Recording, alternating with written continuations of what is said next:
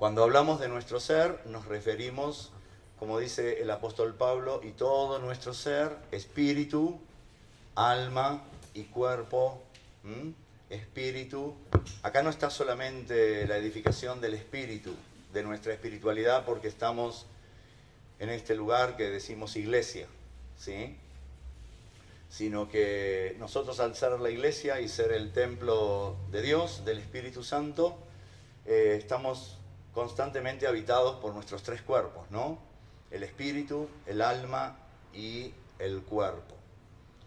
Pensaba en alguna de las este, exposiciones o predicaciones que hubieron en estos días y meditaba sobre eh, lo que la pastora Angie predicó sobre el miedo, ¿no? Reflexionaba sobre el miedo. Que el miedo, como ella bien lo puso, es una, es una de las emociones básicas. Y el miedo es indispensable para nuestra vida. ¿Sí? ¿Por qué es indispensable para nuestra vida? Como bien lo expuso, porque nos prepara para. Otra cosa es el temor, de lo cual no voy a, no voy a ampliar. Pero el miedo es una emoción básica de supervivencia que todos tenemos. Así que no luches contra el miedo, lucha contra los temores. Trabaja los temores porque Dios te constituyó con miedo. ¿sí? Entonces, eh, el miedo que te prepara para si hay una emergencia, si hay un peligro, ¿sí? y tenemos sensores por todo el cuerpo que nos, nos advierten de esas cosas, aún atrás en la nuca tenemos unos sensores que Dios nos puso. Viste que a veces hay gente que dice, pero vos tenés ojos en la, en la espalda. No, no tengo ojos en la espalda, pero sí tengo sensores que Dios me puso. ¿sí? para prevención. ¿sí? A veces vamos caminando, especialmente de noche, ¿no? todos muy valientes hasta que llega la noche, y de repente tenemos, sentimos una presencia, ¿no es cierto?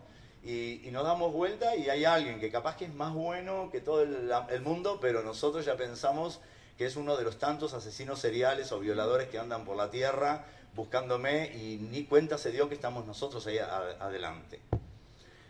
Y Estefanía estuvo este, hablando, predicando el, domingo anterior, posterior, perdón, sobre los pensamientos, ¿no? Y hay, pero no solamente horas para hablar de eso, hay años enteros para hablar de los pensamientos. Es un, un tema súper interesante, porque nosotros nos conducimos, y así es, ¿sí? Hablamos de Dios y que oramos y que todo eso, muy lindo, muy bonito, pero en definitiva terminamos conduciéndonos por nuestros pensamientos. Entonces, en esta mañana yo quiero hacer como una, no una síntesis, sino una continuación de esto, de un tema que a mí eh, me convoca mucho, que es las percepciones nuestras percepciones. ¿sí? Primeramente, voy a hacer una, muy breve introducción acerca de las percepciones, porque, primero, ¿qué somos nosotros? ¿No? Cuando pensamos o, o meditamos en qué somos, no quiénes, qué somos, esto remite directamente a nuestra constitución como personas. ¿Mm? Vamos a ir paso a paso, despacio. Nuestra constitución como personas. la persona no, la hace la constitución psíquica, la hace todo, porque somos una unidad. Por eso hay en Salmos, me gusta mucho en la versión de la Biblia de las Américas, que dice el salmista, unifícame para que te tema. A veces estamos todos divididos por dentro, ¿eh? no en la sociedad, por dentro, estamos todos divididos.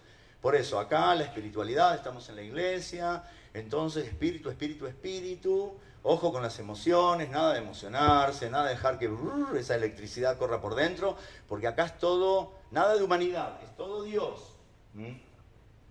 Y después afuera vemos cómo resolvemos nuestra, nuestra afectividad, ¿sí? Y, y después veremos si tenemos alguna afección este, orgánica, iremos al médico o no. ¿sí? Pero bueno, ¿qué somos? Eh, la respuesta es, va hacia nuestra constitución, como personas, ¿sí? En primera instancia, lo primero que se ve y lo primero que aparece de ese que somos es lo corporal, lo biológico.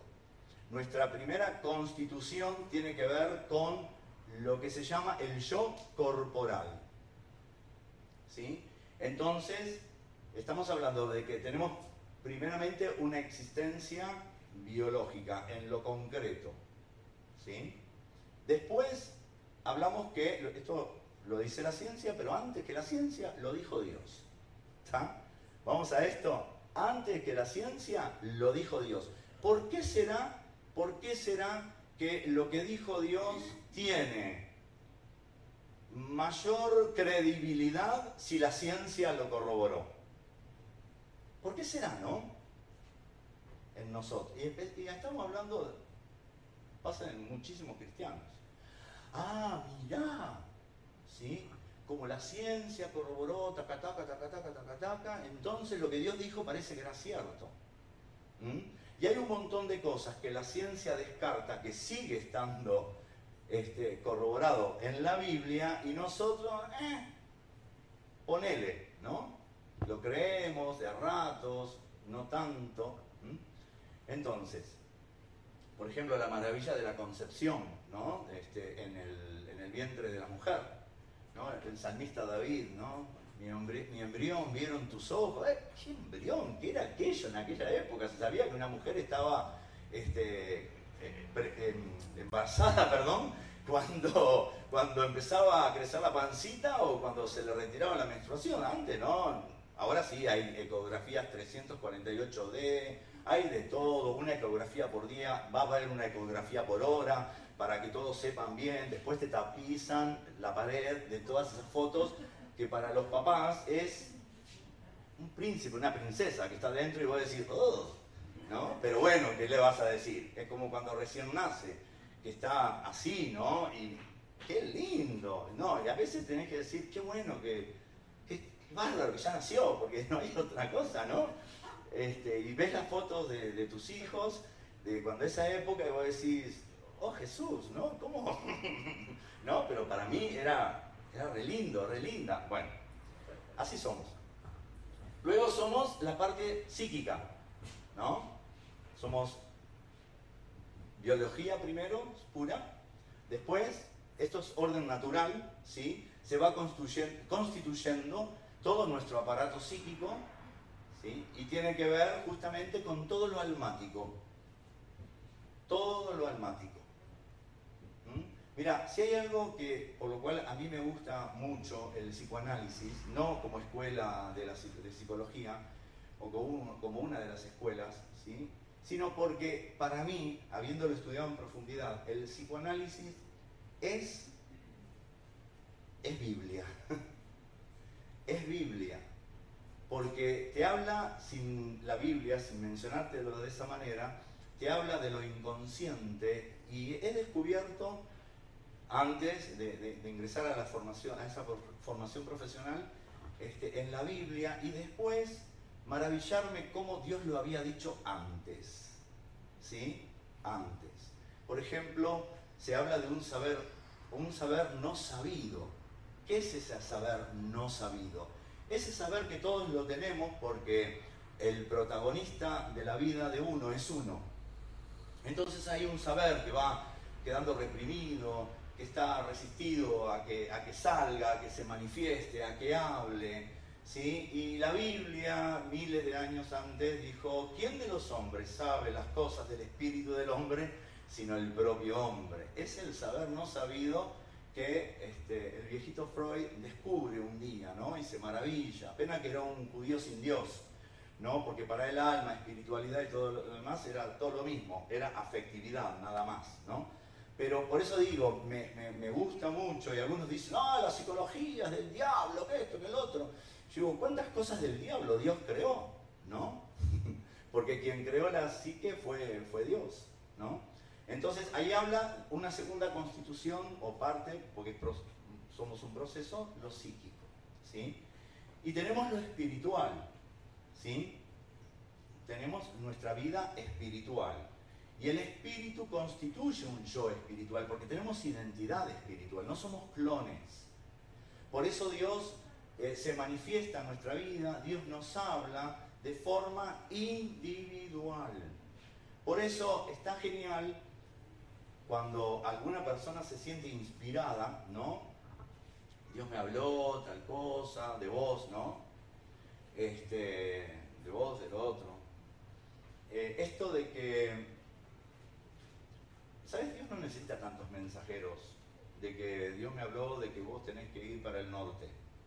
Si bien existe y creo, creo en eso, ¿eh? no, no, no estoy haciendo una, este, una crítica negativa. Yo, yo creo porque lo dice la Biblia, ¿sí? la manifestación profética, ya sea como ministerio o este, como parte de los dones del Espíritu. Yo lo creo en eso.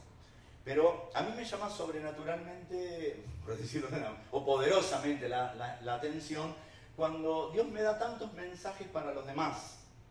Y hay cosas que están pasando en mi vida que, ¿qué pasa que no viene el mensaje para mí? O sea, no que alguien Dios no levanta a alguien para que me hable, sino qué pasa en mi comunicación con Dios. ¿No? Que, recibo mensaje para todo el mundo, pero no, no hay mensaje para mí. ¿No? ¿Qué pasa con ese bloqueo? ¿no? Así como hay un bloqueo afectivo, también hay un bloqueo espiritual muchas veces, ¿no? Que es como, me resisto a, a trabajar aquellas cosas que están afectadas eh, em, de mi afectividad o de mi vida emocional o sentimental, ¿sí? pasa lo mismo con la espiritualidad. Y no significa que seamos viles pecadores que nos vamos a ir a lo más calentito del infierno, ¿sí? porque no estamos hablando de esas personas que generalmente decimos un hipócrita. ¿sí? Ah, Dios le habla para, vamos a decir, ¿no? Dios le habla para todo el mundo y para él o ella no. Pero ¿sabes qué pasa? En la espiritualidad la espiritualidad tiene que ver con lo existencial en nuestra vida. Netamente. Y ahí sí viene no solamente qué somos, sino quiénes somos o, qué o, quién soy. Y esto apunta directamente al ser, a, lo más profundo, esto constitucional. Por eso cuando estamos todos divididos, en la iglesia somos espirituales, afuera andamos como todos preocupados, andamos todos preocupados y todos nerviosos y, así y así. Entonces hay algo que naturalmente tenemos que tener un poquito más de ajuste. Ajuste, dije, ajuste. Seguimos siendo humanos y seguimos teniendo esto, esta situación de la contaminación del pecado original y después de los que nosotros a voluntad fuimos, fuimos este, metiendo en nuestra bolsa. ¿no? Entonces estamos afectados en la espiritualidad, en la afectividad y también en, lo corporal, estamos afectados. Por eso el tratamiento de Dios sobre nuestra vida, ¿sí? como dijo Pablo, la buena obra que Él empezó la perfeccionará. ¿Hasta el día de quién? Hasta el día de Jesús. Hasta el día de Cristo. ¿Cuál es el día de Cristo? Cuando, bueno, que en paz descanse, y, o el arrebatamiento, o qué sé yo, no sé qué es lo que vendrá primero, ni los órdenes, pero lo importante es que permitamos el trabajo de Dios en nuestras vidas. ¿Estamos de acuerdo con eso? Entonces, esto biológico, esto psíquico, esto espiritual, está interactuando todo el tiempo. Todo el tiempo está presente. No es que estoy en el trabajo y la espiritualidad está ahí quietita, ¿no? está calma porque no es domingo, a la mañana, o está calma porque, bueno, ya tuve, poner en el mejor de los casos, mi tiempo de devoción con Dios a la mañana, a la tarde, a la noche, no importa cuando lo tengas, está bueno tenerlo una vez al día, ¿sí? Este, entonces, hablando de esto, de que somos un yo corporal, corporativo, ¿sí? En donde estas tres maravillosas partes de nuestro ser se unen, estamos todo el tiempo percibiendo. Estamos todo el tiempo percibiendo. Primeramente percibiendo de nosotros mismos. Segundo, estamos percibiendo del medio ambiente y social en el cual nos estamos moviendo. ¿Sí? O sea, del medio social, vamos a decir, el social es todo lo que no soy yo, y estamos percibiendo del medio ambiente. O sea, tres tipos de percepciones tenemos. Y todo eso ingresa ingresa de alguna manera. ¿sí? Es, fantástico como, Dios este, nos creó. Yo soy creacionista. ¿sí? Tengo algunos de mis este, compañeros de formación que eh, son cristianos, cristianator, etc. Pero este, a, decimos, mira, con respecto a algunas cuestiones, especialmente esto de la modernidad, ¿no? Que, ideológicamente te lo, te lo meten así, nada de pensarlo, nada de, mm, yo pienso diferente, no sé, me parece, uh, ah, eh, y... No, no, no. ¿No? Hay una, eh, estamos en un tiempo de mucha libertad de pensamiento, pero intolerancia frente al que piensa diferente que yo. Entonces, em, bueno, eh, yo soy creacionista. Y otro me dice, sí, sí, yo también. No sé si porque eso, porque ¿viste? hay tanto miedo ahora a decir, el que dice primero parece que, tiene la razón, ¿viste? Entonces, sí, sí, yo también. O sea, cosa que me tires todos los misiles. Tenemos, para, para que se cree esta, esta percepción, que tiene que ver, que tiene que ver con las emociones básicas y que tiene que ver con nuestros pensamientos, mira, tenemos de tres lugares donde nosotros recibimos información. Primero de afuera. Y generalmente nosotros nos quedamos con la información que viene de afuera. Eso es información. Pero tenemos dos tipos de informaciones más. Eso, eso se llama información extero de afuera. Septiva porque es de la, de, la recepción. Tenemos una información que se llama interoceptiva, que es toda la que nos viene de los, de los órganos. Todo. La que nos viene de los órganos, la que nos viene de cómo está este, qué es lo que está pasando adentro de nuestro cuerpo. Viste que tenés hambre, que tenés sed, eh, para decirlo algo básico, tenés hambre, tenés sed, o estás indigestado, o, estás recién comido, y, los humores van cambiando. Este, de repente yo me doy cuenta que me empieza a venir un cambio así de humor, que me empieza a fastidiar todo, y percibí de que uno de los factores aparte de mi historia, ¿no? Pero uno de los factores es la sed. Entonces tomo agua y ya me empieza, me, favorablemente me cambia el humor. Entonces no es que hay, algún demonio, alguna influencia, algún fetiche eh, que me hicieron, algún pecado oculto que no confesé, entonces empezamos a buscar, Señor, todo pecado, ¿eh? ¿no? Sino que tenía sed y me cambió el humor. ¿Por qué? Porque hay una información que viene de adentro que me está diciendo estoy necesitando agua, por ejemplo, para hacerlo bien sencillo. Y hay otra información que se llama propioceptiva. ¿Qué significa esto? Que es una información que le dice a nuestro cerebro, por ejemplo, cómo está el cuerpo, posiciones del cuerpo. Esto viene de los músculos, de los tendones, ¿sí? Entonces, por ejemplo, vos que estás así medio inclinadita, no es que te inclinaste solamente porque estás este, más cómoda. El cerebro registró eso. O por ejemplo, cuando estamos acostados, ¿sí? Dos horas necesitamos estar durmiendo, durmiendo, perdón. Dos horas necesitamos estar inmóviles. Hay unos procesos maravillosos que ocurren durante, mientras dormimos, a la noche, ¿sí? especialmente, y de repente se produce ¿qué? El movimiento. ¿Por qué? Porque los músculos y los tendones mandaron información que se están cansando, que se están acalambrando de estar así eh, en la misma posición, entonces activa una parte del cerebro, la mecánica, que dice hay que moverse y nos movemos. ¿Sí? El tema es cuando dormimos con un otro, en la misma cama, no en el mismo cuarto, en la misma cama. ¿Sí? Porque los dos no se duermen así en el mismo momento. Bueno, apagamos la luz, nos dormimos y ambos... No, no. Uno se duerme más rápido, depende de quién, y el otro queda con los ojos abiertos, está pensando, uy, ¿por qué se durmió? Claro, no quiere estar conmigo, no le interesa, no quiere hablar conmigo, está enojado, ¿qué será? Todo eso, ¿no? Y al ratito nos olvidamos y nos dormimos. Pero este que se durmió primero se va a mover primero. Por lo tanto, movimiento genera movimiento. Y yo que todavía no estaba listo para el movimiento, me muevo porque se me generó un movimiento acá al lado. ¿Sí? Entonces dicen que para el descanso, el buen descanso, la cama doble es la peor recomendación. Aparte de otras cosas, ¿no? Que pueden suceder dormidos y todo eso que son nocivas.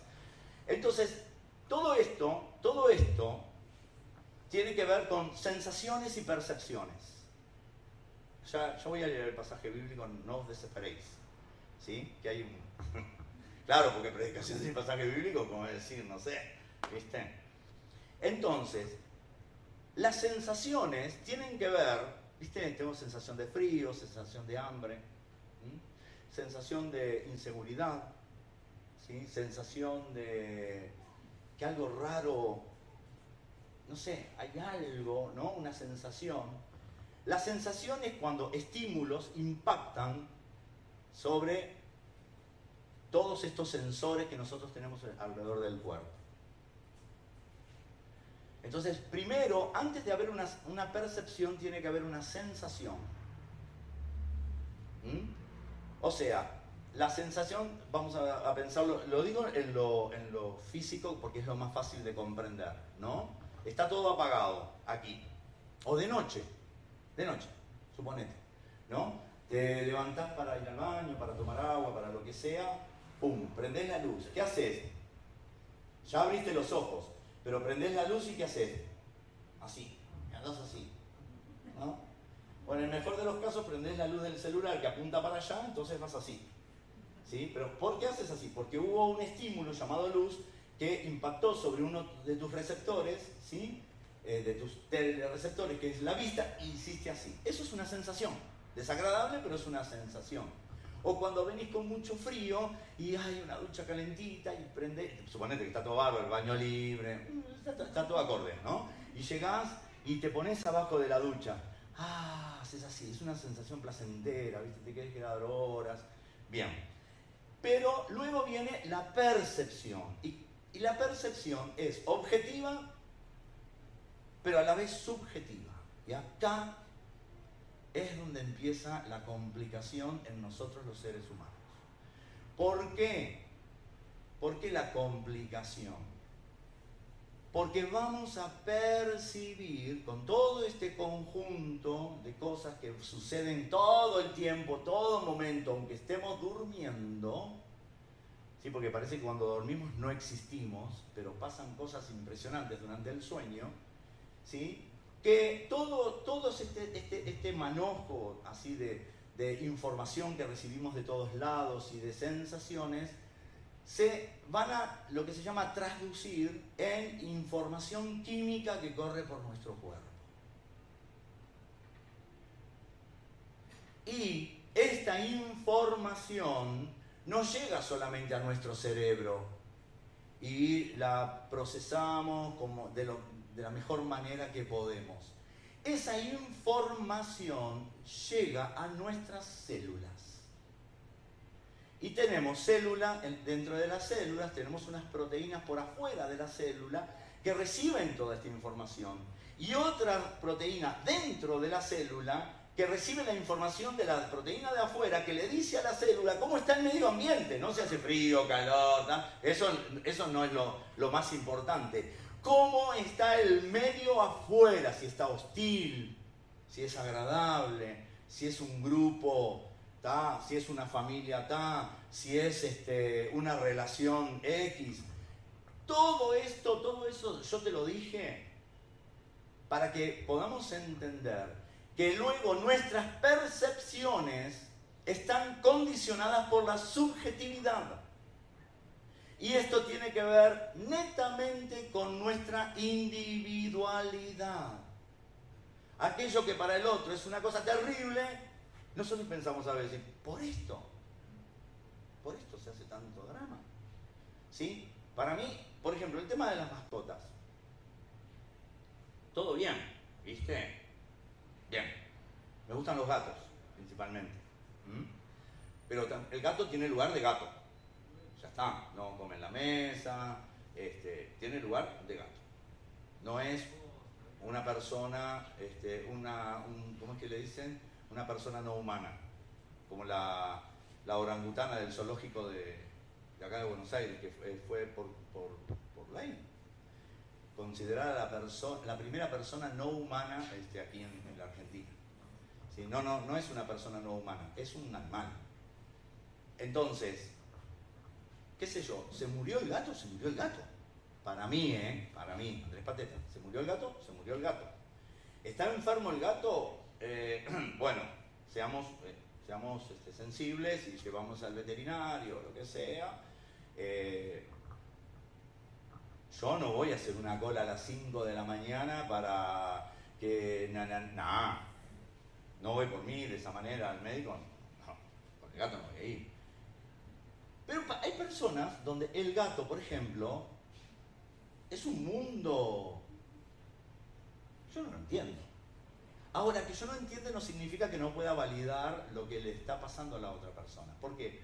Porque percibimos de diferentes maneras. Hay gente que la mascota es la única que le mueve la cola.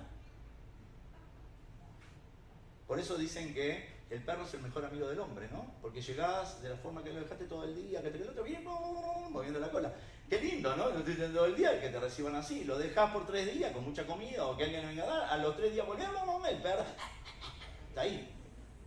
Por eso es el mejor amigo del hombre. Ahora, en esto de la subjetividad, de las percepciones, es como nuestro cuerpo lo va recibiendo, nuestros cuerpos lo van recibiendo, nuestro cuerpo espiritual, nuestro cuerpo eh, emocional y nuestro cuerpo biológico.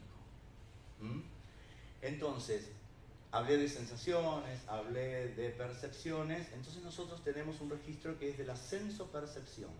Y esta sensopercepción tiene que ver con mi vivencia, con mi vivencia. Y mi vivencia en el aquí y en el ahora tiene que ver también con el allá y el entonces, o sea, con mi historia. Y Dios trabaja sobre mi historia. Y te voy a decir algo muy maravilloso. Dios no hace milagros que tengan que ver con aspectos de la historia que nosotros tengamos que resolver. Y no siempre que los de, los de la y el entonces fueron los malos y perversos. No, pensémoslo de esta manera. Fueron situaciones de vida que nos afectaron. Entonces, dejamos de pensar que trabajar mi historia es echarle la culpa a mamá y a papá siempre, o echarle la culpa a los abuelos, o echarle la culpa a la maestra de la escuela, o echarle la culpa, que como que trabajar la historia es echarle la culpa a alguien. Hubo gente responsable de mi felicidad y de mi, de, mi infelicidad, sí que lo hubo. Y no vamos a invalidar eso. No vamos a decir, ay, pero pensá, a otros le pasaron, cosa que me revienta, cuando alguien me dice, pero a otros le pasaron cosas peores. Ya no sé que a otros le pasaron cosas peores. Pero es mi vida, es mi experiencia. Es como yo lo significo. Hay personas que significan todo a través del sufrimiento y hay otras personas que son un poquito más volátiles y ojo con los hiperpositivos, que siempre está todo bien, está todo fantástico, ¿no? Este, que parece que nunca tienen un problema, que nunca tienen una situación, ¿no? Este, ojo con los extremos, ni lo que todo es sufrimiento y todo es catástrofe, ni aquellos que está todo, todo el mundo está feliz, muy feliz, ¿no? Y como que hay que estar feliz, y nada de demostrar que la cosa no está tan feliz por, nuestra vida, ¿no? Entonces, todo este registro, todo este registro que viene de todas partes de nuestro cuerpo, más una elaboración, ahí sí, nosotros hacemos una elaboración en la cabeza de todo esto, como dije hace un ratito, todo esto ocurre simultáneamente, simultáneamente. Y Estefanía habló de esto de los pensamientos y que toda emoción se traduce en, no se traduce, se traduce en una acción química dentro del cuerpo. Por eso, por eso, viste que decimos a veces de una persona muy amargada, la amargura es una emoción, ¿no? Vive envenenado. Esa mujer, porque las mujeres son las que más hablan, ¿no? Pero no significa que no le pase a los hombres. Esa mujer vive envenenada. Y sabes que no es metafórico, es real. Porque los químicos, cuando son nocivos afuera, también son nocivos adentro. Las emociones. La emoción es algo que, ¡boom!, irrumpe, aparece. No la podés controlar. Por más que seas súper controlador, ¿sí? Hay gente que es súper controladora, que hasta Dios lo quiere controlar porque le dice cómo Dios tiene que obrar. ¿No? Habemos de todo en la viña del Señor. El controlador no es solamente aquel que tiene, este, a ver, este, fulano fue, vino, no vino, subió, bajó, gastó, no gastó, ¿sí? Dijo, no dijo, sino hasta Dios lo quieren controlar. Y lo que está escrito en, la Biblia, eh, oh, sí, todo bien, pero eh, yo pienso que es de, determinada manera. ¿Mm? Y Dios a veces parece que se deja controlar y otras veces dice, bueno chiquito, hasta acá llegamos, ahora este, te voy a demostrar que quien controla por amor soy yo. Y a veces nos perdemos, muchas veces, nos perdemos no beneficios para nuestra vida solamente, sino que Dios se glorifique a través de nuestra situación adversa, porque nosotros lo controlamos a Dios. ¿Mm? Y no te estoy hablando de otros, estoy hablando de parte de mi historia donde mi teología me decía tal cosa y el resto, por más que la Biblia saliera así, viste que abrís las páginas y ¡chum! parece que sale así, pero mi teología me decía de que Dios obra obró, ¿no? Al ser dispensacionalista, ¿no? Entonces, donde la manifestación del Espíritu Santo y los dones, que el otro, terminó cuando se murió el último apóstol que se cree que fue Juan, el apóstol Juan allá en la isla de Patmos. Luego de recibir tremenda revelación del Apocalipsis, catapum, falleció. Entonces, después de fallecer, se terminó la era apostólica, por lo tanto, la era de los dones y manifestaciones del Espíritu Santo y aún la era de la manifestación demoníaca. Lindos cuentos, lindos cuentos. Eh, eh, yo conté en mis predicaciones de la Biblia, hasta que un día yo dije, ni yo lo creo a esto. ¿Por qué ni yo lo creo a esto? Yo estaba predicando, me acuerdo, un domingo a la mañana en un lugar determinado y en un momento tuve una crisis ahí, pero una imagínate, una tremenda crisis, hablando, enseñando la palabra de Dios y vino este pensamiento, ni yo creo esto. Porque a veces nosotros tenemos vidas, hasta cristianas y espirituales, de fantasía. Que parece que porque mencionamos tal palabra, ¡puf!, las cosas van a suceder. Ese fue el principio de una gran crisis que movió los cimientos de mi teología, de mi teología. Y empecé a ver la teología desde la perspectiva de Dios. Y si hay algo, hay algo que nos retuerce a los seres humanos, es asumir que lo que estaba diciendo y creyendo, porque yo dije muchas cosas de acuerdo a mi teología y enseñé, y enseñé en contra de otras cosas, ¿eh? de teologías de otros. Asumir que estuve equivocado. Ese es el trabajo más duro sobre nuestras vidas. Asumir que estuve equivocado. Como decía, los pensamientos contaminan, los pensamientos negativos, las emociones negativas, ¿sí? como el temor, como la ira, como la rabia, como el enojo. Que todo eso le pasa a todos ustedes, obviamente. Yo lo leí en libros que me dijeron que sucede. Nunca tuve un ataque de rabia ni de ira, jamás. ¿sí? Eso le pasa a ustedes. Y como muchas veces la gente me decía, ah, vos podés porque sos pastor. No, soy un ser humano igual que cualquier otro. Cumplimos funciones diferentes en esta tierra, pero somos humanos, en tanto que humanos somos todos exactamente iguales. Débiles, frágiles, necesitados, vulnerables. A veces nos vulneran y otras veces nosotros vulneramos a otros, pero somos todos iguales. Entonces, lo tóxico lo tóxico, ¿no? de, esas de esos químicos, de esas emociones que se convierten en químicos, ¿por dónde corren? Por el torrente sanguíneo. Por eso una, una señora, una mujer que está embarazada, tiene que cuidar mucho el ambiente, porque el bebé que está acá adentro dando vueltitas, y de repente una patadita, pega, ¿no? La mamá sí. ¿no? Ese bebé está percibiendo el medio ambiente en donde nosotros estamos. Ese bebé está percibiendo si afuera hay hostilidad o no hay hostilidad. Ese bebé está percibiendo todo el tiempo las emociones de la madre. ¿Mm? Aún, aún, cómo estamos deseando que sea ese bebé. Si deseamos que sea varón, si deseamos que sea nena, ¿sí? Y ahora con todo esto de la perspectiva de género es tan complicado, hasta tu deseo se, hace complejo, porque tenés que desear una persona, no importa, y si sale de una manera, probablemente, ¿no? Como algunas de estas personas que, promotoras, dicen que mi mamá, mi papá, pobres, como no sabían nada, me, me, eh, asignaron el género, ponerle masculino. Mi mamá, mi papá, como siendo pobres, ¿no? No son modernos, no entendieron la cosa, entonces, pobrecito, bueno, hay que entenderlo, ¿no? Eran de otra época. Entonces, bueno, nací con pirulín y bueno, dijeron, y pirulín debe ser, y varón. Entonces le asignamos el sexo varón, por lo tanto le ponemos Juan, ¿sí? Y si nacía con, sin pirulín, con pucholita, entonces, y bueno, entonces le ponemos Juana. ¿sí? Ahora habría que ponerle a los hijos Ariel. Ariel se llama un varón, se llama una mujer, es un detergente, es una sirenita, no importa, porque también hay autopercepción de, trans, este, ¿cómo se llama? Transespecie. No es solo transgénero, sino transespecie. Y no lo digo burlándome, es parte es chistoso, sí, llamarse Ariel y no es autoría mía esto del Ariel, lo escuché de alguien que me hizo matar de la risa. Yo, ¿por qué Ariel? Mirá, sos mujer, hombre, sirenita y, detergente. ¿Sí?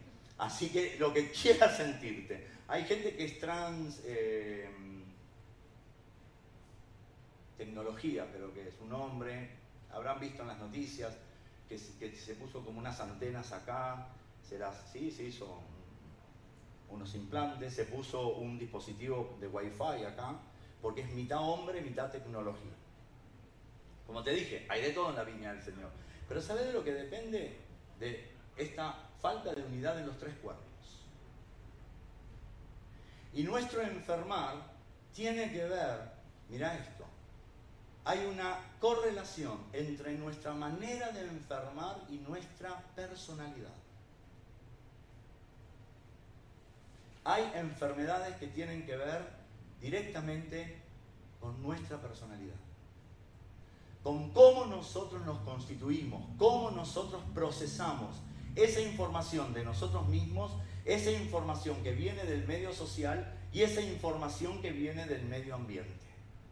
Porque todo está interactuando todo el tiempo y tiene que ver mi experiencia. Por eso cuando trabajamos en la espiritualidad o en la afectividad de una persona, tenemos que validar siempre la experiencia del otro. Es fundamental para tener éxito en, esta misión o este trabajo de ayudar a los demás. Entonces, ¿cómo está siendo? Una pregunta, ¿no? A nuestro ser cómo está siendo nuestro sistema de percepción, de senso-percepción. Porque, por ejemplo, no es solamente que a través de los, este, estos, este, no me acuerdo, sí, oídos, pero bueno, de estos receptores, ¿sí? Eh, vamos a escuchar música, y qué tipo de música, y si nos afecta, nos afecta, nos gusta, nos gusta, si es música ritual o si es música romántica o si es música cristiana, ¿no? Sino también cómo vamos a percibir la palabra que viene del otro. ¿Cómo nosotros la vamos a traducir? Porque viste que escuchamos a veces una palabra que viene de otro y ¿Qué tiene que ver? ¿Qué tiene que ver? lo que el otro me dijo con que mi corazón se dispare. Y no tengo problemas cardíacos, y no tengo hipertensión, y no soy propenso o, estoy así ya, ya, ya para tener un, un infarto de miocardio. No, no, no, no, no. ¡Pum! Una emoción hizo que o me duele la barriga o tengo que así, los que están del otro lado no me ven, apretar las piernas. ¿No? ¿Por qué? Porque el cuerpo biológico fa, se conectó esa palabra con el cuerpo afectivo, emocional y lo tradujo al cuerpo biológico. ¿Qué? ¿Por qué? Porque es mi experiencia. Según cómo es mi experiencia de vida, cómo ha sido mi experiencia en la historia, yo voy a percibir cómo lo percibo a Dios. ¿Cómo lo percibo a Dios? Aquel ser implacable que yo tengo tales y cuales necesidades y parece como que está así como diciendo, ajá, seguí. ¿Y? O que, vamos a decir, en vez de pecar, como parece un poquito más, ¿no? Que te equivocaste, le tiramos un eufemismo para que no se levanten así nuestras defensas, ¿sí? Que te equivocaste y está esperando como en el umbral de la puerta de entrada a la casa, como me esperaba mi mamá a veces, cuando ella pensaba que yo había desobedecido o algo por el estilo, ella pensaba. Y yo estaba y ella con una linda zapatilla de goma, de aquellas finitas, todo lo demás, que algunos de mi época sabrán a qué me refiero. ¿eh? Y me decía, pasa. ¿A qué lo hice? Pensaba yo adentro de mí. Obviamente había un umbral de puerta y una señora desconsiderada pensando que yo me había equivocado y con la zapatilla en la mano diciéndome, pasa. ¿Sí? Y había que pasar, no iba a vivir el resto de mi vida afuera. Había que pasar, entonces era tomar carrera, esperar, hacer así, hacer así, ¿sí? Hasta que en algún momento, claro, vos pensás, cuanto más rápido paso, igual me lo va a dar, pero en esto, uff, el dolor va a ser menor, ¿sí? Pero a veces no contaba con que en una de las zapatillas y la otra mano libre para atajarme. Ahora, todas esas vivencias de mi vida, ¿sí? Lo puedo tener hasta Dios como el pasa. Siempre como pareciera como que Dios me encuentra en falta. O como habrán sido nuestras relaciones sociales, familiares, de la casualidad, de que me dieron corte, que se fijaron en mí, que atendieron en mí, a mi necesidad, ¿no? Y a mi necesidad de, ser, no eh, si, me dieron o no me dieron de comer, si me vistieron o no me vistieron, mandaron a la escuela o no me mandaron, esas necesidades no nos interesan a nosotros, sino la necesidad de ser visto y considerado como persona. Y en las necesidades mías, no las necesidades de mis padres en mí. O no la proyección de mis padres internos, proyectarlos en mis hijos. ¿Cuántas veces hacemos eso? Todavía tenemos los padres internos, conservamos una, una, actitud infantil de vida y eso lo proyectamos a nuestros hijos. Entonces, como yo no quiero que mi hijo, mi hija tenga la misma experiencia o vida que tuve yo, entonces lo dejo que haga, eh, le cumplo sus caprichos, lo atiborro de cosas y de repente yo tuve muchas cosas pero a mi hijo lo atiborro de cosas y como que no dejo que se produzca un deseo de querer o de tener. Todo el tiempo, como al pavo de fin de año, ¿no? Oh, embutiendo, embutiendo, embutiendo esas madres, ¿no? Que atiborran de comida, que esto, que el otro, y el chico, ay, no come, ¿no? ¿Qué va a comer? Si le hiciste comer, qué sé yo, un churrasco con media fuente de papas fritas este, y pan encima para que esté bien nutrido, ¿sí? a, la, a la tarde no tiene ganas de tomar la leche, si todavía está así pero le, le, enchufás la leche igual. Y después viene la cena, porque se tiene que ir. Entonces, ah, no tiene deseo de tener, no tiene deseo de comer, porque no le dejas generar el deseo. ¿Sí? O a ver, que sea a mí, lo que me hicieron a mí. Horrible, ¿no? En casa se comía una cosa, pero, a ver, ¿qué nene quiere comer sopa de verdura? Salvo algunas excepciones. ¿Qué nene quiere comer lentejas? ¿Qué nene quiere comer? ¿No?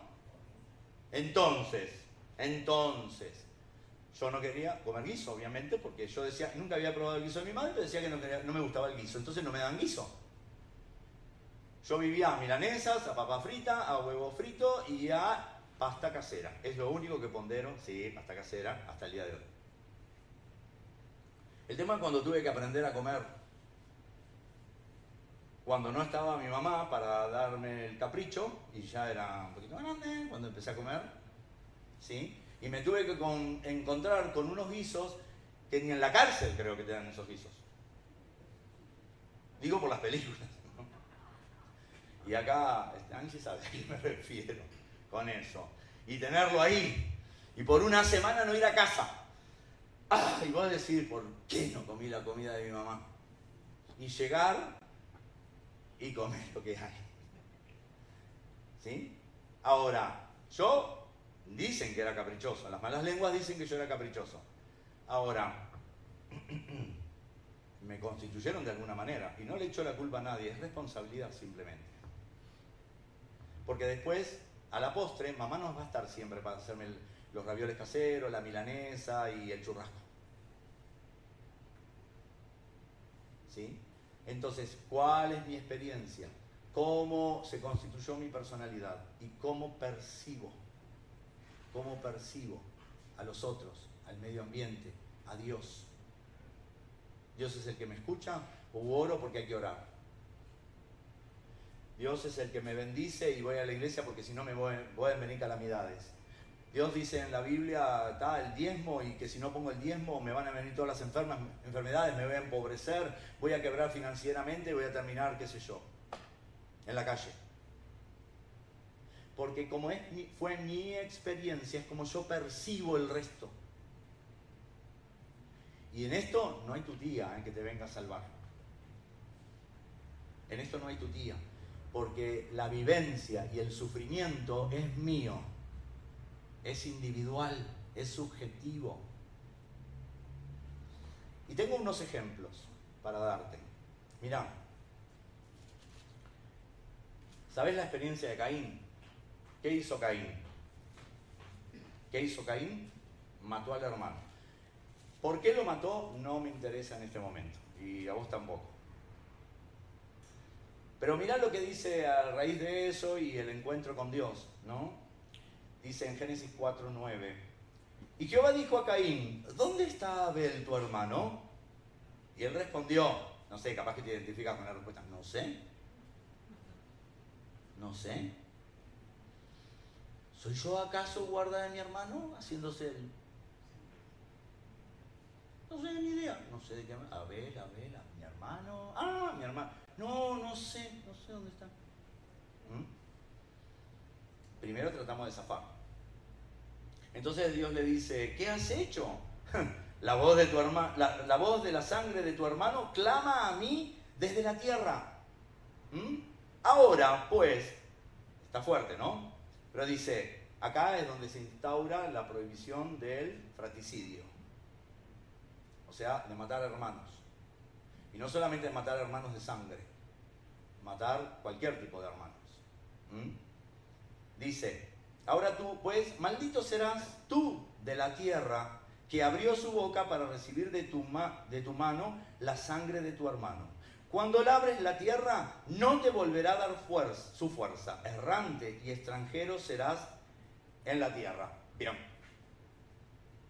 Vamos a ver la percepción de Caín.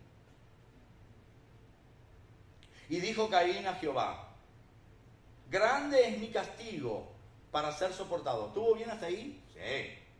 Sí, no vas a decir, ay, no. No, no, no. No, estaba fuerte.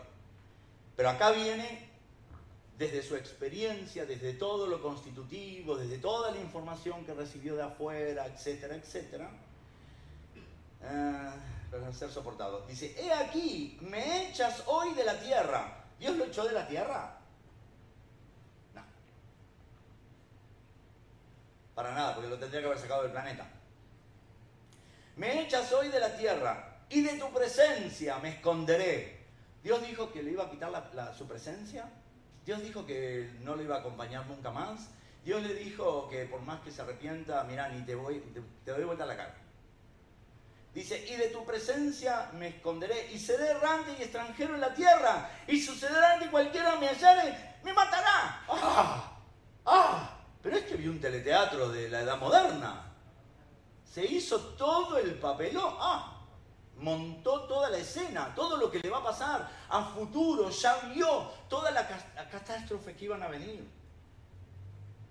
En ningún momento Dios lo echó de la tierra. En ningún momento Dios dijo que no, que no, no lo quería más en su presencia. En ningún momento le dijo de que la gente lo iba a matar. En ningún momento se lo dijo, pero percibió y pensá cuántas percepciones similares, no iguales, pero similares hay en nuestro medio o quizá en vos.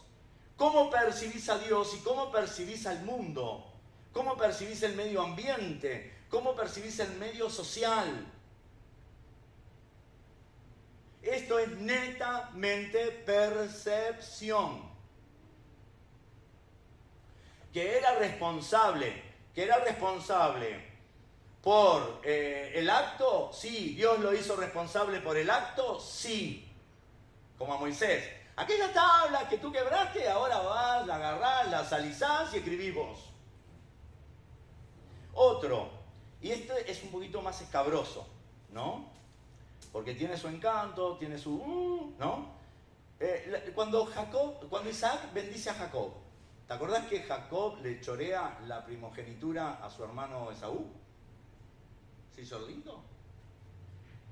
Y por más que le pertenecía, porque evidentemente el, el, primogénito, porque ellos eran gemelos, el primogénito es el primero que se engendra, ¿no? Y es el segundo que nace. Cuando son dos. Es el primero que se engendra y el segundo que nace. Por lo tanto, se piensa que el primogénito es el otro. Y Dios sabía eso. Dios sabía. Entonces, la, bendición de la primogenitura era para, para Jacob, pero bien, bien adquirida. Lo que pasa es que nosotros también andamos choreando bendiciones y queremos a veces ¿no? que las cosas, depende, ¿no? Como somos, y somos todos más o menos medio extrañitos, ¿sí? que las cosas sean como, como yo quiero. Y el que me diga acá o del otro lado de la cámara que, válgame Dios, no soy así, ya te pones de rodillas y te arrepentís por el pecado de mentira. ¿Sí? Pues somos todos así. ¿Mm? Entonces resulta que en Génesis 27, 19 dice, y Jacob dijo a su padre, no, e, estaba ciego Jacob, ¿no? Eh, eh", le pidió que le hiciera una comida, todo lo demás, y él respondió, heme aquí, ¿quién eres, hijo mío? Mira, Jacob podría estar ciego, pero estaba sordo. Y la percepción áptica, que es la que tenemos acá en las manos, le funcionaba al viejito. Yo puedo estar con los ojos cerrados, pero sé si es Luciana, Estefanía, Valentín, bueno, eso no, se habla, ¿no? Pero las tres chicas. Puedo estar con los ojos cerrados, no me están hablando, pero si toco, más o menos, sabes. ¿Sí? Como dice un dicho, entre curas no nos vamos a empezar a asustar. Jacob dijo a su padre, soy yo, Esaú. Bueno, habrá modificado la voz, ¿no? Soy yo, Esaú. No, porque tu primogénito, no podías, no, no reconoces la voz de tus dos hijos. Mm, ¿No? He hecho como me dijiste, levántate ahora y siéntate y come de mi casa, de mi casa, para que me bendigas. O sea, no me interesaba si tenías hambre o no, quiero que me bendigas. Entonces Isaac dijo a su hijo, ¿cómo es que la hallaste tan pronto, hijo mío? Y él respondió, porque Jehová tu Dios hizo que la encontrase delante de mí. ¿Sí? ¿De dónde sacaste esa plata? Ay, no sé, iba la encontré. Sí, la encontraste en mi billetera. ¿No? Viste que en casas tenemos potenciales chorros. Y sí, y sí, tenemos potenciales chorros. El tema es si los educamos. ¿Sí? Yo una vuelta se me pegó en el supermercado, tenía 6, 5 años. Se me pegó así, yo iba pasando y se me pegó acá en la, mano. Una bolsita con animales de la selva, que a mí siempre me gustaron.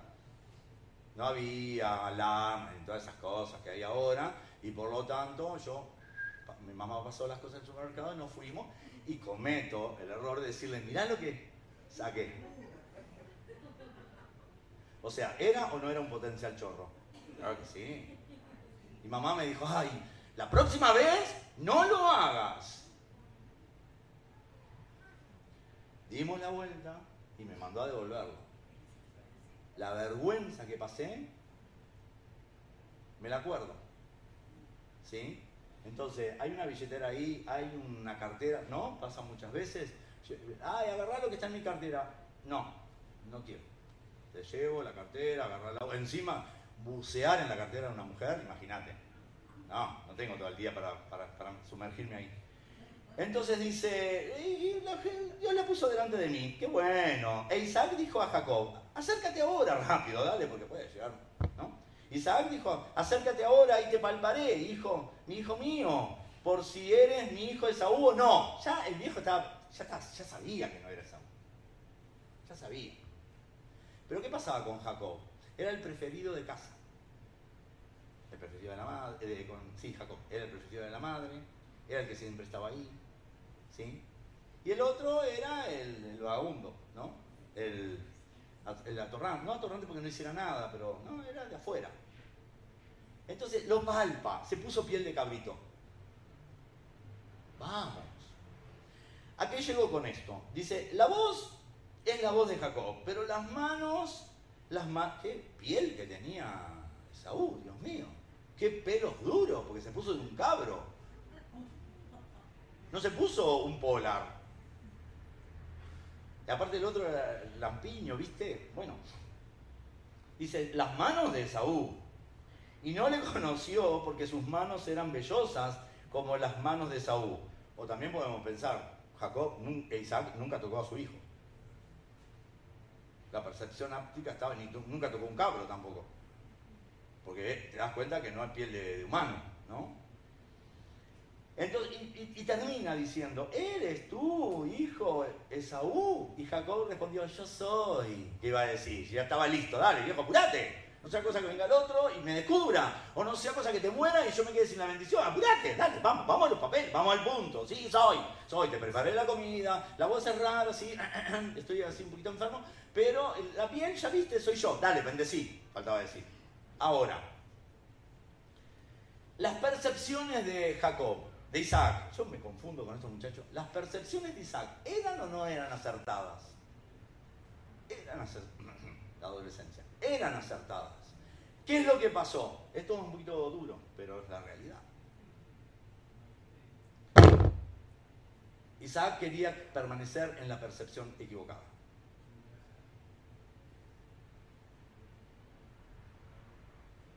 Isaac quería bendecirlo. Isaac era, eh, Jacob era su preferido también, de la madre y del padre. Pero él necesitaba que otro le dijera, no lo hagas.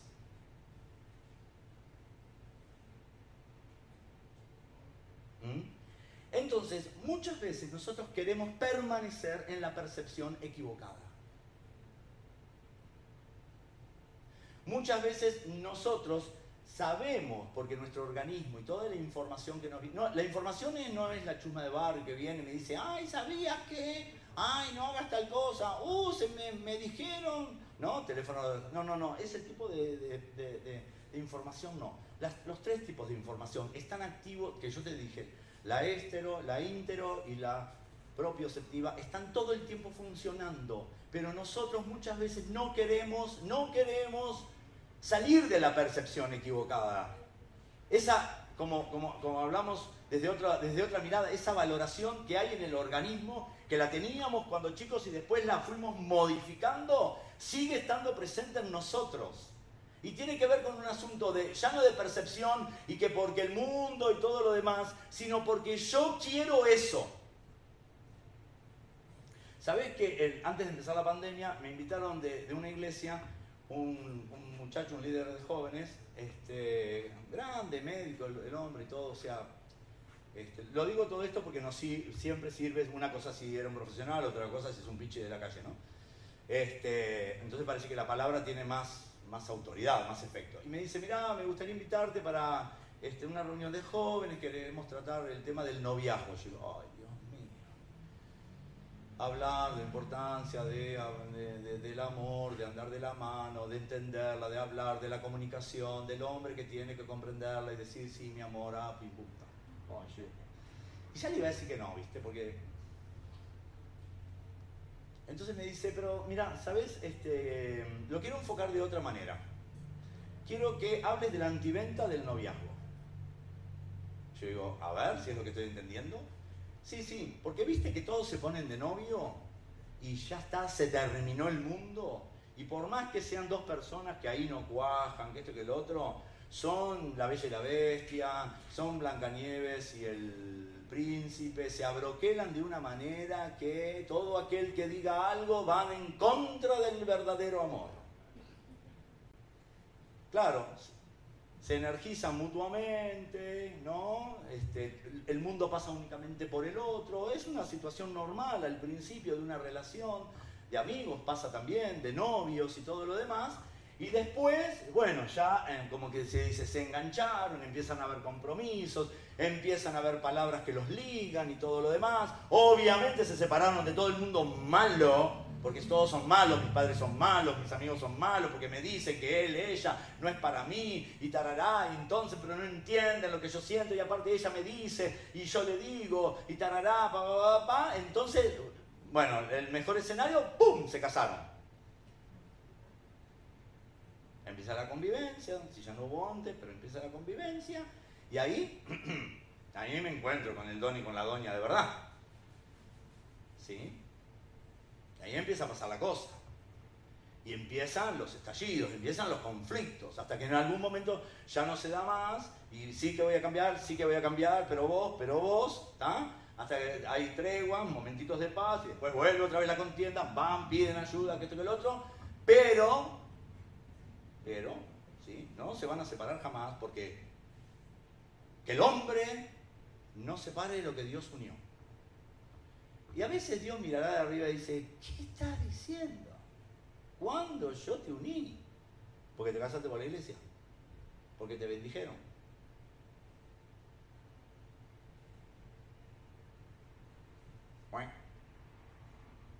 ¿No? Entonces, lo que Dios unió, no lo separe el hombre. No importa si se pasa lo que pasa, no importa. Pero lo que Dios unió, no lo separe el hombre. No importa si ella se enferma, no importa si él se enferma, no importa nada. Se casaron, como alguien me dijo una vuelta a mí, ahora te jodés porque es para toda la vida. Ahí me das cuenta de la concepción que tenía de, la vida familiar, ¿no? Ahora te jodés porque es para toda la vida. Y sí, parece que uno después se jode porque es para toda la vida. No importa. Pero estamos casados. Entonces no cometimos el, pecado del divorcio. Y a veces yo pienso que Dios se pone... O porque la palabra lo dice con tu letra. Esas anotaciones que hacemos al costadito de la Biblia, ¿viste? Dice, sí, pero está escrito con tu letra. ¿No? Fíjense, la, la... entonces cuando me dice la antiventa, es justamente no tirarle mala onda, sino decirle, sí pasa esto, lindo, precioso, maravilloso, hermoso, oh, pero también pasa esto y esto y esto y esto. ¿Por qué elegimos a quién elegimos? ¿Por qué elegimos a quién elegimos? ¿Mm? Uy, quedé embarazada, entonces ahora, y bueno, tengo que. ¿No? Nos estábamos separando ya, la cosa estaba definido, no, no vamos, va. Ay, quedé embarazada y, uh, bueno, sí, está, y nos casamos igual. ¿No? ¿Por qué elegimos a quién elegimos? Nuestra historia, nuestra experiencia de vida tiene que ver por qué elegimos a quién elegimos. ¿Sí?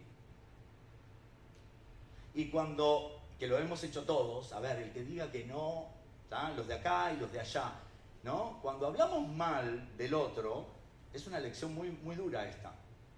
Cuando hablamos mal del otro, especialmente de nuestro cónyuge, o de nuestra pareja, o de nuestro novio o novia, de quien más mal hablamos, ¿sabes de quién es? De uno mismo. Porque nadie nos puso un revólver acá en la cabeza y os casaréis. ¿Sí? Entonces, a ver, todo esto de dónde viene. ¿Por qué elegí a quien elegí? Por mi historia, por mi vivencia por mis situaciones que están ahí dando vueltas todo el tiempo y es el retorno constante de lo idéntico y voy a seguir repitiendo, porque hay hombres y mujeres que eligen, se, casan o se divorcian y, se vuelven a casar o no, se ponen en pareja o de novios o lo que sea, y siempre están eligiendo el mismo tipo de hombre o el mismo tipo de mujer. El problema no es el otro, el problema es uno, la situación es de uno. Entonces es la percepción, cómo percibí, cómo creo que merezco. Algunos dicen porque vi a mi papá o vi a mi mamá. Y a veces nada que ver ni con el papá ni con la mamá. ¿Sí? Otro ejemplo, los 10 espías. ¿Se acuerdan los, los dos espías que fueron allá a ver la tierra prometida?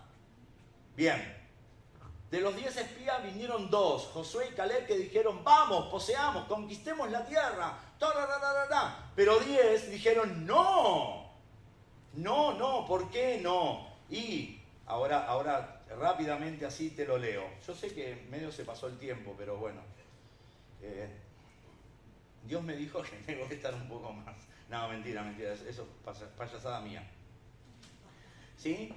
Caleb hizo callar al pueblo delante de Moisés y dijo, subamos luego y tomemos posesión de ella, porque más poderoso, ¿eh? porque más podremos nosotros que ellos. La tengo tan subrayada que ya ni puedo leer. Dice, más los varones que subieron con él dijeron, no podremos subir contra aquel pueblo, porque es más fuerte que nosotros. Y hablaron mal ante los hijos de Israel y de la tierra. Capaz que era verdad, eran más fuertes que ellos, seguramente. ¿Sí? Este, y hablaron mal entre los hijos de Israel de la tierra, o sea, se empezaban a llenar la cabeza, se hicieron la croqueta uno al otro. Es tierra que traga a sus moradores, y todo el pueblo que vimos en medio de ella son hombres de grande estatura. Hasta ahí todo bien. Hasta ahí todo bien. ¿Sí? Y también, vamos vamos a hacerlo un poquito más grave, y también vimos allí gigantes, hijos de Aná, raza de los gigantes. ¿Hasta ahí estaba bien? Vamos a ver la percepción de estos chicos. Y éramos nosotros, a nuestro parecer, ya, el pez por la boca muere. El pez por la boca muere. Éramos nosotros, a nuestro parecer, como langosta, y así le parecíamos a ellos. Muchachos, si, eh, los gigantes de allá arriba hubieran dicho a, los israelíes que iban, ustedes son como langostas, y los dejaron ir, le hubieran dicho así. Ah, la langosta se pisa, se terminó. Muerto el perro, era la rabia. Éramos nosotros a nuestro parecer, y así andamos por la vida. Así andamos por la vida, a nuestro parecer, a mi parecer.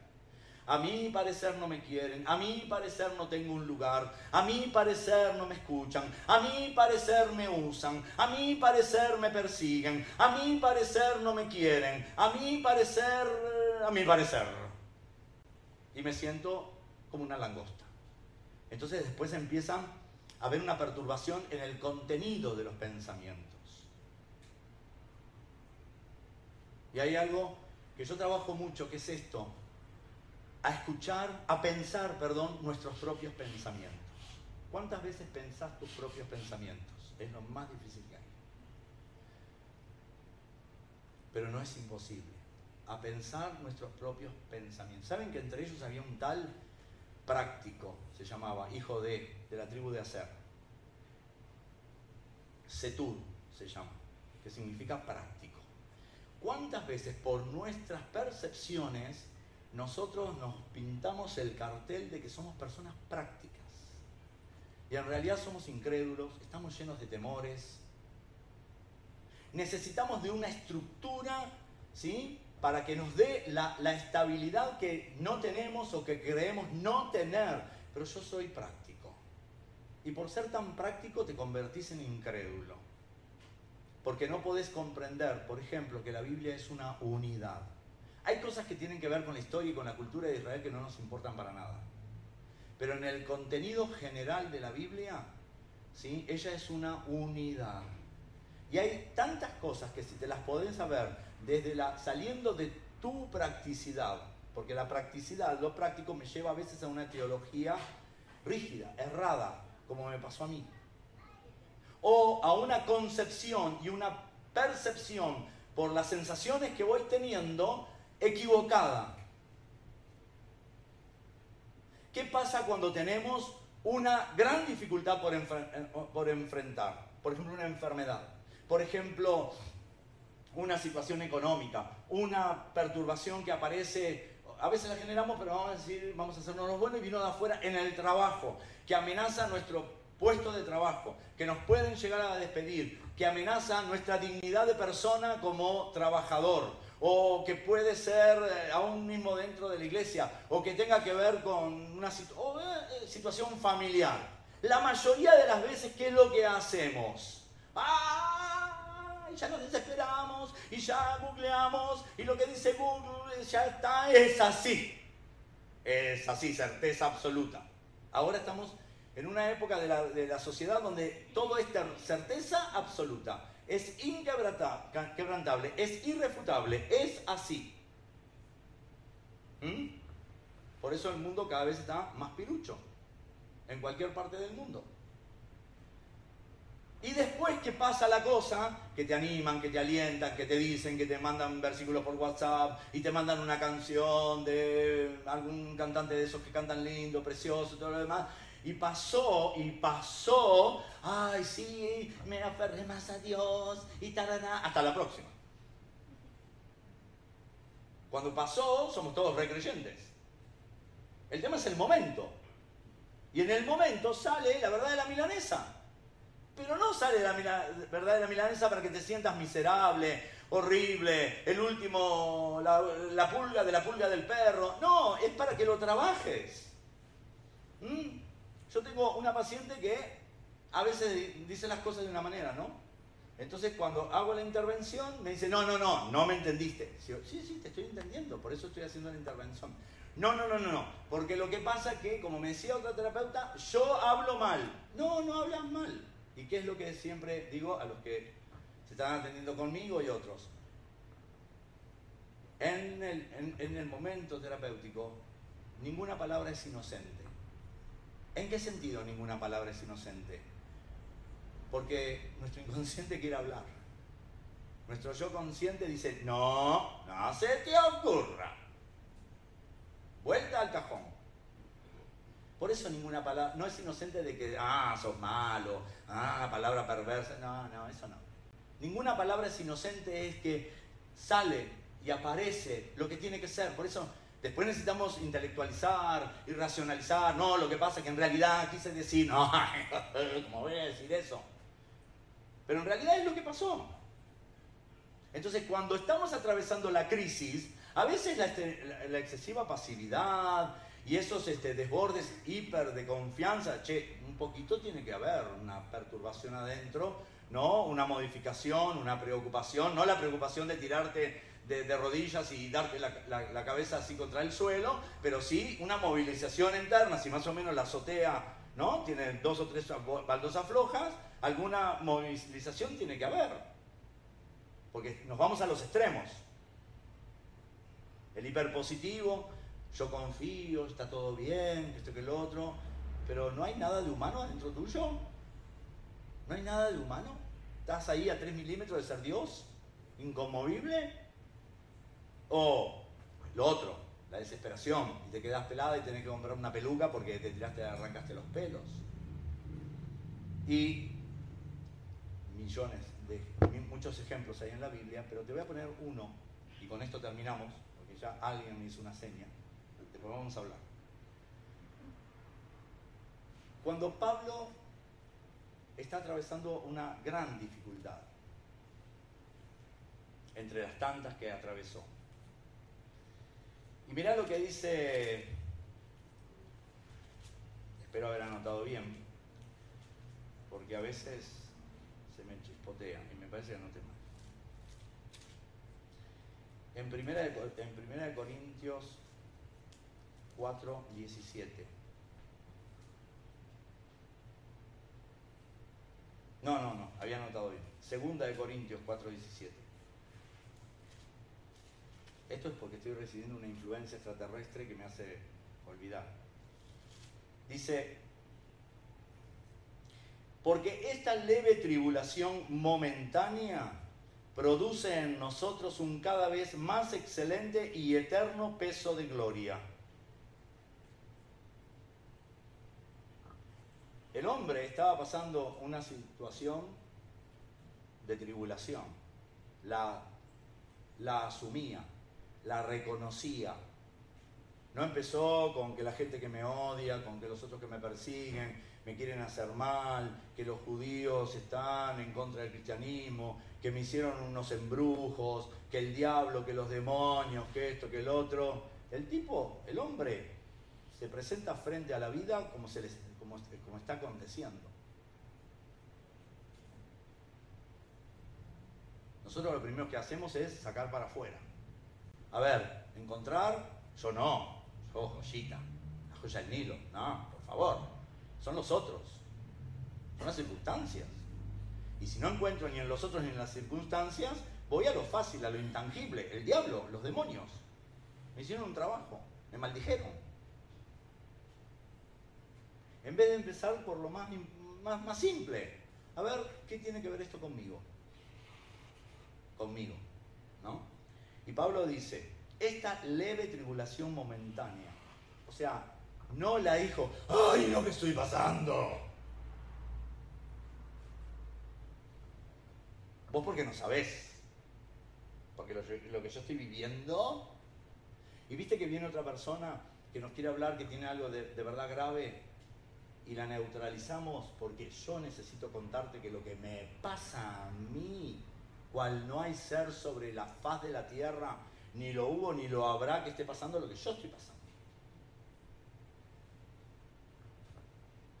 ¿Qué está saliendo ahí? La verdad de la milanesa. Porque mientras todo está lindo, oh sí, Jesús, todos los días el versículo bíblico, viste que en algunos programitas te llega el versículo por, por, al celular, todo lindo, todo precioso. El tema es cuándo. Y acá no tiene que ver con temperamentos más exaltados, menos exaltados, no, eh, gente que se calienta rápido por todo, me contaron que hay por ahí gente así, o porque sos, ah, re, súper práctico y no, para que te saquen de las casillas tiene que pasar un huracán. No, en todos los seres humanos. Esta leve tribulación momentánea produce un cada vez más excelente y eterno peso de gloria. ¿Dónde estaba centrado Pablo? ¿En su tribulación? En que a través de esa situación, probablemente, era una doble oportunidad. Una, para ser trabajado internamente. Y dos, para que Dios pueda mostrar que Dios es Dios. Entonces, es una cuestión de percepción también. Si yo lo percibo a Dios como percibo a los seres humanos, obviamente mi vida, mi vida cristiana va a ser un desierto o va a ser un caos. Hoy estoy bárbaro, hoy estoy sí, mañana no, me deprimí, me aíslo. ¿Le pasa a uno? Eh, en mayor o menor medida nos pasa a todos. ¿Que son buenos los momentos, algunos momentos de aislamiento? Sí, por supuesto. Ahora, el tema es cuando ¿no? es repetitivo. ¿Qué está pasando? Con toda la información. ¿Qué está pasando con nuestra existencia? Con los conflictos existenciales que nos vienen, con, las, con nuestra historia de vida, con las decisiones que hemos tomado, con las elecciones que hemos hecho. Y si nos animamos a modificarlas. Porque la grandísima mayoría de las cosas que vivimos tienen que ver con nuestras percepciones. Y estas percepciones van a afectar nuestros pensamientos. Y esos pensamientos va a, a afectar la química que se mueva adentro de nuestra sangre. Y hay algunos que de tanto estrés, que se dice distrés cuando ya es crónico, están intoxicados se autointoxicaron con tanta hormona que siempre tiene que estar así, ¿no? Este, listo, preparado, que no se pueden, este, que no se pueden, este, ¿cómo es? Este, distraer. O están tan narcotizados que dejaron de sentir casi. Están tan intoxicados que dejaron ya de sentir. Entonces sí, puede ser que sean amargados, deprimidos, melancólicos, lo que queramos decir popularmente, que no tiene que ver con la, enfermedad psíquica, ¿no? Lo que decimos popularmente. Entonces, yo creo que está, todo esto que están, se está trabajando, ¿no? Domingo a domingo, tiene que servir para que nuestro, nuestra experiencia de vida, nuestro aquí y ahora, sea modificado, modificado y modificables, seamos plásticos, de plasticidad me refiero, ¿no? No de plástico, plasticidad. Para que nos podamos modificar. Cuando tenemos una estructura de pensamiento rígida, algo está mal. Algo está mal y muy mal te lo voy a decir. Por más que vos te auto quieras convencer de que está todo bien y que la vida como vos la encaraste está todo genial, solamente que le agregaste a Dios porque bueno, entendiste genial, todos en algún momento lo entendemos. Pero Dios en nuestra vida tiene que modificarnos.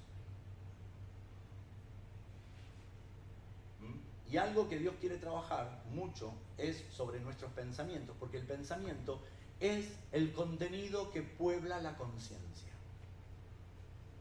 Como dice la, Biblia, ¿no? que, que lo mencionó Estefanía, somos lo que pensamos. Y no hay palabra inocente, sale lo que después lo arreglamos. ¿Sí? Vos, vos, vos, yo. Después lo arreglamos. Y nos dimos cuenta. Algunos somos de hablar un poquito más acelerado, entonces somos más de meter la pata. Por decir, ¿no? Nos fuimos de boca, como se dice, o estómago resfriado, lo que sea. Y otros que son súper prudentes, también la mandan.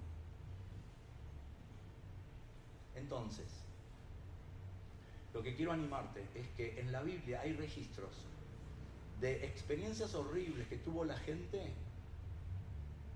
más allá de las decisiones o de las acciones que emprendieron.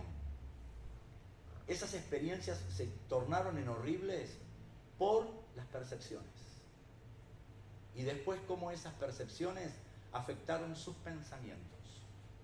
Y por lo tanto anduvieron por la vida de esa manera. Pero qué bueno que Dios nos ve, nos ve y nos toma como una integridad. Y si hemos enfermado en relación a nuestra estructura de personalidad, antes de sanarnos, Él quiere trabajar eso. Por eso a veces algunos milagros no llegan en cuanto a sanidad. Yo creo en la sanidad sobrenatural. Yo creo que la sanidad de Dios puede pasar a través de un hombre y ese hombre, esa mujer, ni enterado está, o a veces sí está enterado porque es ungido por Dios para eso. Pero hay sanidades que no llegan, que no llegan porque hay algo que tiene que ver con la estructura de la personalidad que te llevó a enfermarte. ¿Sí? O porque es una oportunidad que Dios tiene para glorificarte, pero bueno, glorificarse, perdón, pero bueno, nuestra percepción nos hace pensar de que no es así. Acordate siempre, siempre, siempre de esto. Que fuiste creado por Dios y a Dios le interesa que vos estés bien. Estaría bueno preguntarnos si a mí me interesa estar bien. Fundamental, ¿no? O sea, a Dios le interesa, pero Dios no te obliga. Dios quiere bendecirte, pero Dios no te obliga. ¿sí? La pregunta es, yo como individuo, no participante de, una, de una congregación, ni de una sociedad, ni de una familia, no, no, no, no, no, no, todo es individual. En nuestro trato con Dios es todo individual. A mí, ¿me interesa estar bien? O la enfermedad, el síntoma, ¿eh? hay una satisfacción oculta ahí, por lo cual no voy a trabajarlo porque encuentro esa satisfacción en el dolor, en el displacer, en pasarla mal. ¿Sí? En que la gente diga, pobre, ¿no? Y sí, si yo te contara, Así somos. Y así es Dios. Porque eso Dios es Dios de gracia, amor incondicional que trasciende nuestra humanidad y a pesar de nos quiere bendecir y nos ama infinitamente. Él me ama, no lo voy a cantar porque si no ya me piden autógrafos, que grabe CD, todo eso, no lo voy a hacer. No, no insistan, no insistan, ¿sí? Él nos ama, Él me ama, Él me, apropiate, ¿no? Apropiate, Él me ama, Dios tú me amas, cuán grande es tu amor. ¿Por qué a mí me gusta tanto hacerlo personalizado? Porque a veces lo general, nos perdemos nosotros en la masa. O esa canción que dice, se exalta nuestro Dios entre júbilo, se exalta. Puede ser otros. Y yo canto nada más. Hacerla personal. No sé cómo sería, te exalto, Señor, entre júbilo. Pero yo lo hago. Los otros lo hacen genial, pero yo lo hago. Él me ama. Dios, tú me amas. Cuán grande es tu amor. Y te quedas en eso, no empezás a especular. Primeramente eso, entender que Dios te ama, entender que Dios me ama, entender que soy su creación, entender que desde antes que estuviera en el vientre de mi mamá, Él ya, él ya me había planeado, Él ya me había planeado. Y Él ya tenía un plan para mi vida, no solamente me planeó, sino tenía un plan. Por eso los vacíos existenciales tienen que ver con que no sé desde la espiritualidad para qué estoy en este mundo. Los grandes vacíos existenciales a veces no basta solamente con cantar y adorar y leer la Biblia, sino que no sé para qué estoy acá. Para tener hijos, no. Para ser un laburante. Para dar ofrendas para que otros misioneros vayan a, esos lugares que, yo no puedo, no quiero ir, no. Hay, hay asuntos mucho más profundos. Y por eso andamos que hoy agarramos, después dejamos, que hoy creemos, después no creemos, que hoy nos involucramos, después nos desinvolucramos, porque ni sabemos nosotros lo que queremos. Es una actitud muy infantil que todavía conservamos. Pero qué bueno que, empezando por lo más importante, Él te ama, Él me ama. Dios, cuánto nos amas, cuán grande es tu amor. cabeza no se te tiene que disparar para nada, para ningún otro lado. Y después vas resolviendo la vida.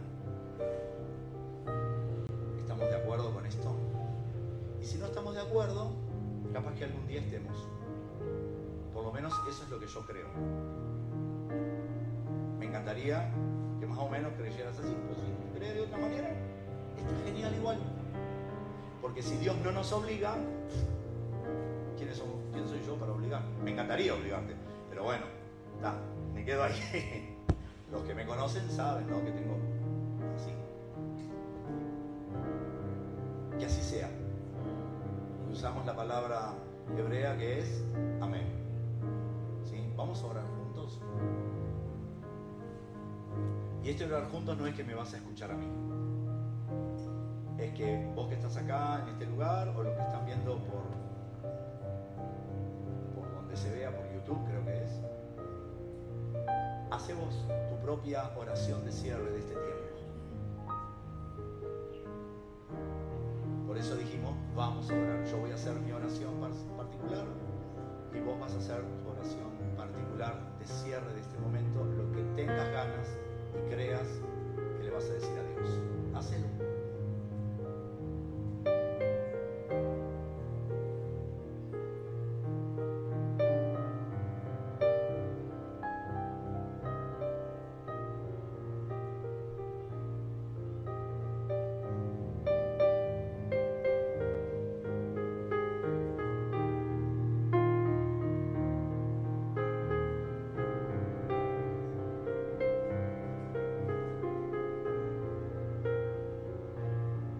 Gracias Señor por este lindo tiempo, este lindo encuentro que hemos tenido, los de aquí, los de allá, algunos más cerca en el allá y otros más lejos en el allá. Pero hasta esto de la tecnología nos hace pensar en la simultaneidad de tu atención sobre nuestras vidas. Y Señor, que este día sea bendito. Es el día que nosotros elegimos para descansar, para adorarte más allá de la convención social. Y nos congregamos porque tenemos el tiempo oportuno. Nos congregamos viniendo a este, esta casa o nos congregamos desde casa, pero estamos en unidad. Y donde dos o tres están reunidos, Y yo estoy en el medio de ustedes. Así que que te permitamos este trabajo tan, tan serio y tan importante en nuestras vidas, como es la de estos procesos constantes y tan interesantes que se producen en nuestro interior y en de sensaciones que se convierten en percepciones y percepciones que se convierten en pensamientos y pensamientos que se traducen en químicos que corren por todo nuestro cuerpo. Y la manera de vivir la elegimos nosotros. La manera de enfermar la elegimos. La manera de sanar la elegimos. No es que viene por casualidad. Por eso, Padre del cielo, Padre de amor, Padre bueno, te pedimos en el nombre de Jesús que esta palabra siga produciendo en nosotros un efecto positivo. Ya vimos a Caín, ya vimos a Jacob, a Isaac, ya vimos a Pablo. Percepciones positivas, percepciones negativas, percepciones correctas que quisieron permanecer en un engaño. Entonces, Señor, por eso elegimos nuestra manera de vivir, de sanar y de enfermar. Por eso te pedimos en el nombre de Jesús que en tu maravillosa misericordia, que se renovó esta mañana al despuntar el alba, ella se derrame abundantemente sobre nosotros. Y nuestra percepción de ti y de tus propósitos pueda ser trabajada también. Gracias Dios, gracias porque eres Dios y a pesar de estos tiempos sigues siendo Dios. En el nombre de Jesús, sabemos que tú me amas, sabemos que tú nos amas.